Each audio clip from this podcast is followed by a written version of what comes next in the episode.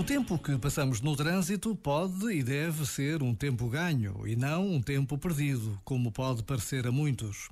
Podemos ter aquela pausa que nos permite pensar no dia anterior e no que vamos fazer no dia que começa.